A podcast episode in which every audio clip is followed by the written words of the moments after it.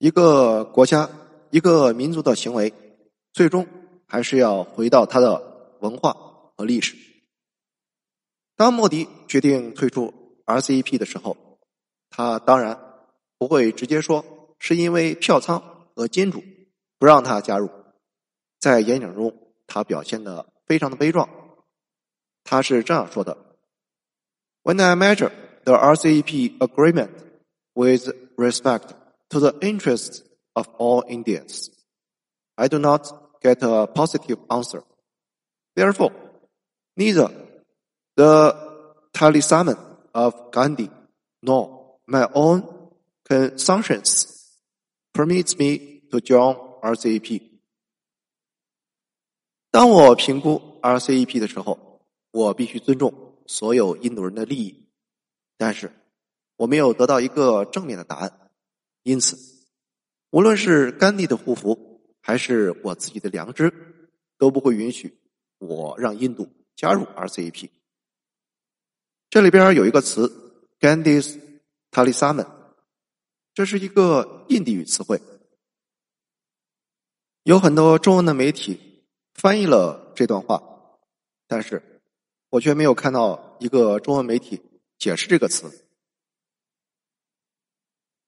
这个词是印度家喻户晓的一个概念，有点像我们之前领导人在讲话中引用三个代表。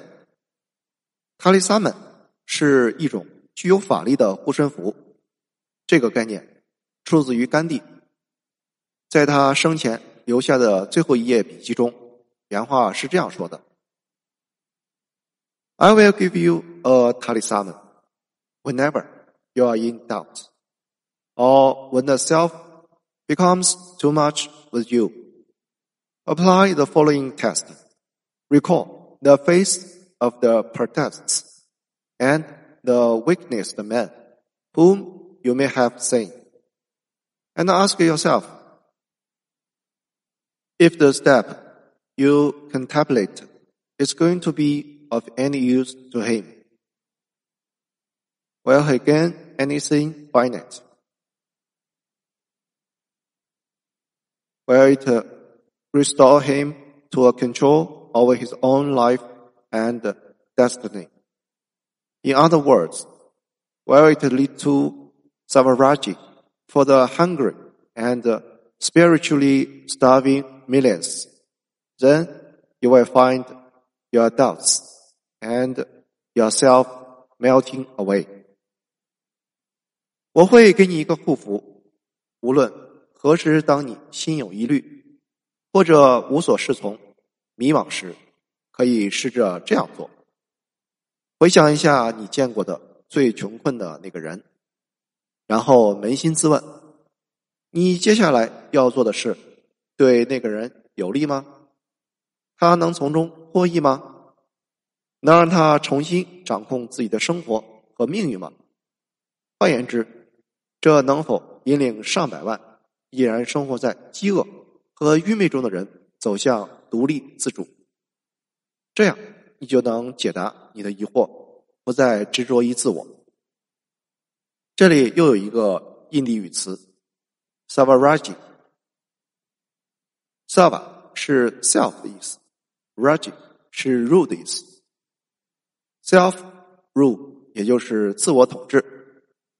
s a v a r a j i 是甘地设想的一种理想化的社会机制，自我管理、自我统治、自我约束、自我服务、自给自足，提供经济保障，摆脱一切束缚，最终让所有人解脱。甘地提出了 Savaraj 这个乌托邦概念。但是却从来没有提过解决的方案，甚至还给大家灌鸡汤。他说：“我知道有人批评这是乌托邦，但是如果我们不努力的尝试和趋近，你凭什么说这就不可能？”而印度的后人把这个无法实现的乌托邦理想变成了镜花水月一样的信仰，或者说这就是印度梦。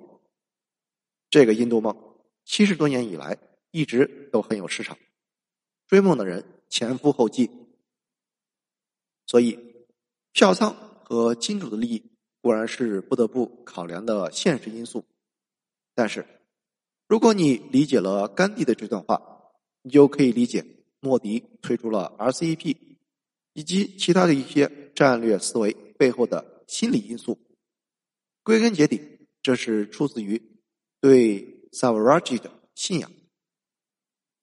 我一直觉得甘地是现代印度的罪人，他的各种属于原始的、不切实际的想法，把现代印度带上了一条歪路。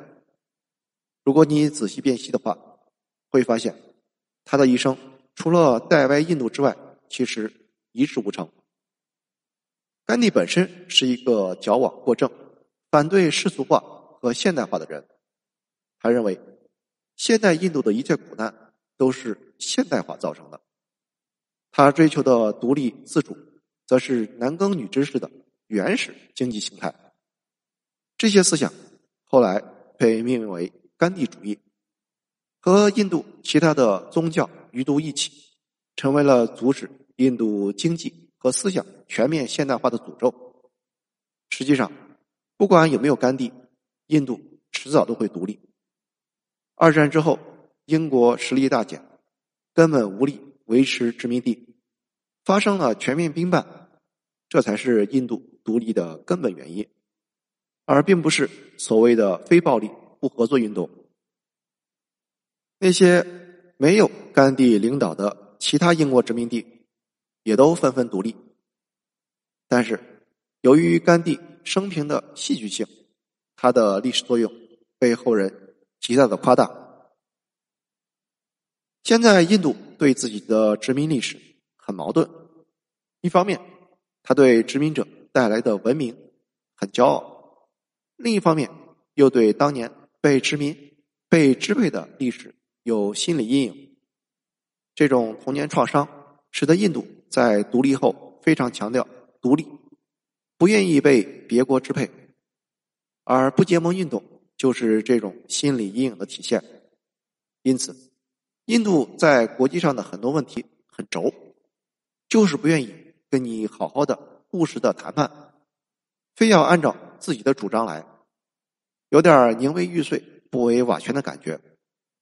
一旦他觉得，请听好，只是他觉得你要支配他，就会变得歇斯底里、不可理喻。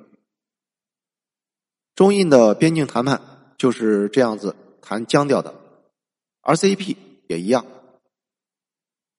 莫迪并不是傻子，他明白印度在没有优惠条件的前提下，要是加入了 RCEP，根本就是羊入虎口。尤其是 RCEP 里边有中国、日本、韩国、澳大利亚、新西兰这些强国，印度更是毫无竞争力。除此之外，印度还被勾起了当年被殖民的心理阴影。虽然加入 RCEP，印度就有机会得到发展所需要的资金，但是在莫迪看来，这就相当于再被殖民了一次，会牺牲掉印度对国家经济的支配权。所以他在演讲中强调是甘地的护符不允许他选择加入 RCEP，而甘地的护符归根结底就是 Savaraji 这一阴魂不散的乌托邦。印度梦。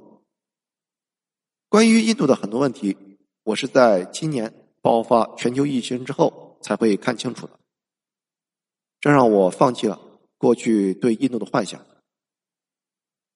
举个例子，你想要知道一个人究竟是不是靠谱，那么你跟他一起爬一次山，不是小山，是真正的高山。因为人只有在条件最艰苦的条件下。才会把自己最丑陋的一面暴露出来。平时里生活顺风顺水，大家你好我好，很多矛盾可能就像地雷一样埋在那里，碰到了逆境才会炸出来。中国古语说：“患难见真情。”同理，患难也会见到真面目。今年的全球疫情就暴露出来很多国家的真面目。雪中送炭的少，落井下石的多。当中印边境发生冲突之后，印度首先干的就是将中国污名化，扬言说绝不加入任何中国主导的贸易协定。而去年退出 RCEP 的决定，瞬间就被美化成了莫迪的先见之明，被宣传成了对抗中国的胜利。如果阿 Q 穿越到印度，大概也会自叹不如。我都可以想象出这样的场景。印度财政部长说：“中国出口了太多东西到印度，怎么办？”莫迪说：“简单，加关税。”财政部长又说：“那加完税之后，老百姓还是忍不住要买，又怎么办？”莫迪说：“那就再加关税。”财政部长说：“中国人跑到我们印度开工厂了。”莫迪说：“杀人诛心。”我们就宣传中国侵略我们的领土，发动舆论，以致中国制造。国防部长蹦了出来：“好嘞。”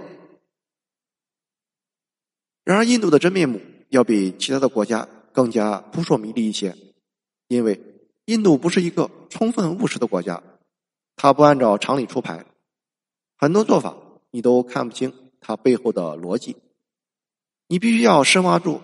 诸如 Savaraji 这样的文化根源，才会恍然大悟，原来这事情是人家的信仰。再举个例子，印度语中有个词叫 “azat”，有尊严、名誉的意思，有点像中国里说的气节，但是它和中国传统文化里的气节又不太一样。比如高贵的婆罗门，哪怕是做错了事。也绝不可以向低种姓的人认错。对印度来说，这就是 azat。在南亚社会里，有些父亲杀死了自由恋爱的女儿，被称作是荣誉谋杀，这也是 azat。中国现在基本上没人提气节这个词，而在印度社会，依然把 azat 挂在嘴边，各种的宁折不弯，宁死不屈。这反映的是一种群体性思维，轴的很。所以印度人做很多事情不是由现实利益主导，而是面子主导。饿死事小，丢脸事大。这种死要面子活受罪，不光是体现在个人生活层面，还体现在国家决策层面。咱们有时候理解不了印度人，就是因为跟印度人有代沟，就好像我们。不太理解老祖宗为什么要裹小脚。回想起来，中国发展起来靠的是改革开放，以开放促改革，秩序是在不断变化的环境中一点一点建立起来的，所以曾经一度乱象丛生，但是终究会过去。而印度呢，由于长期有着 Savaraji 这一根深蒂固的乌托邦信仰。只想改革，并不想开放。而莫迪今年五月份又提出了一项新政策：Anti-Money Rubber barata 自力更生的印度。当然，也有人翻译成“印度自造”这个词儿，是莫迪自己创立的，是一个高度反语化的印度语单词。刚公布的时候。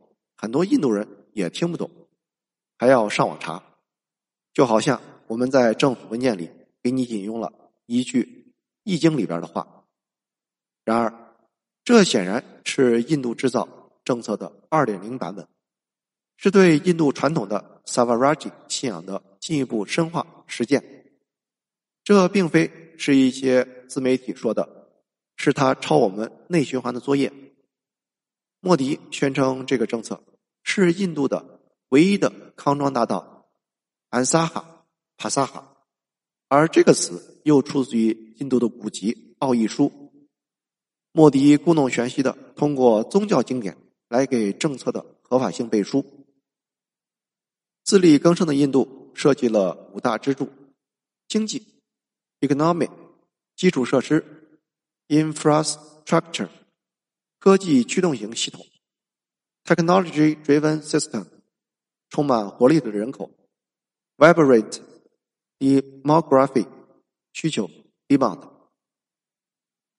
这一政策颁布的契机是今年全球的疫情，莫迪称之为多难兴邦。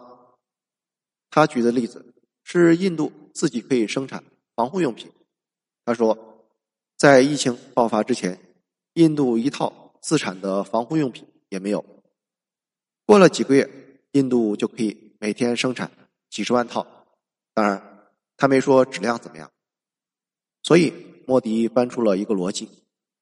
既然我们口罩可以自己造，那么凭什么飞机大炮就不能自己造？莫迪强调，自力更生的印度不是贸易保护主义，目的是为了独立自主。比如，国防部要在五年内对一百零一种军事产品实行进口禁令，全面实现国产化，打破印度武器万国造的魔咒。不但要自给自足，还要实现国防出口创汇。再比如，大家都知道的，印度自己独立研发的百分之百本地化的五 G 网络技术，具备世界一流水平。自力更生的印度野心不止于印度制造，最新提出了口号是 “Make for the world”，为全世界制造。咱们中国搞的是以开放促改革。而印度是以禁令促改革，这个脑回路咱们理解不了。我觉得印度这番雄心壮志值得肯定，就是可操作性堪忧。现在都是二零二零年了，还在试图否定全球贸易的比较优势，自己画地为牢，单打独斗，搞深挖洞、广积粮。我只能说，印度的思维方式。还处在现代社会之前。甘地当年画的大饼遗毒甚深，这就跟当年甘地赌气不用英国产的布匹，自己织土布过苦行僧的生活性质是一样的。退一万步讲，就算印度实现了全部产品的自给自足，又能怎么样？按照印度目前的工业实力，这架势倒有点像咱们当年大运进石头。土法炼钢，好吧。既然缝制内衣内裤的小作坊可以生产口罩，那几个工匠焊接门窗小作坊改行焊接飞机大炮，想必也可以。而对于 Savaraj 这一印度梦的实践，并不是第一次。早在一九六零年到一九七零年代，印度已经尝试过了。结果呢，是咱们中国折腾了十年。回头一看，哎，印度怎么还在原地等咱们呢？如今再一次追梦的结果会如何？我们几年内应该就可以看到，这个 Savaraj 究竟是甘地的护符，还是甘地的诅咒？无论如何，看到 RCEP 签署，对我来说都是十分振奋。不管有没有印度，这对中国来说都是一个新时代的开始。从长远来看。印度将被排除在区域供应链之外，中印的实力对比会进一步此消彼长。RCEP 给印度留了口子，只要印度将来想通了，随时可以加入。毕竟印度市场这块大肥肉，大家还是垂涎三尺。我觉得组团这种事，肯定是越早加入越好，因为团队是需要早期磨合的。而且，印度退出的时候已经丧失了参与协议制定的资格，以后就算要加入，也只能接受由中国主导的既定协议。按照印度的尿性，自己想通的希望很渺茫。去年印度跟 RCEP 这边谈崩了之后，转身跟欧盟谈，而今年又抱上了美国的大腿。就算是要认老大，印度。也只会认美国，绝对不会认中国。印度除了要自力更生之外，最终梦想是建立起一个以印度为主导，并且能够抗衡中国的贸易供应链体系。为此，印度甚至不惜一直恪守的不结盟原则，和美国建立起了准军事同盟。经济发展有点类比于扶贫。低等的扶贫是送钱，解决了一时，解决不了一世。中等扶贫是技能培训，授人以鱼不如授人以渔。高等扶贫是观念教育，改变愚昧保守的思维方式，才可以实现代代相传的自强不息。性格决定命运，思维方式决定性格。印度的性格我们有目共睹，命运则可以拭目以待。要想逆天改命，恐怕要先进行观念教育，改一改思维方式，学会像正常的现代人一样务实的思考问题。我顿时觉得，印度或许要先搞一场批肝运动，把甘地拉下神坛，才可以清醒过来。在此之前，终究只能做着自力更生的印度梦。萨瓦拉吉，谢谢收听，欢迎评论、点赞和转发。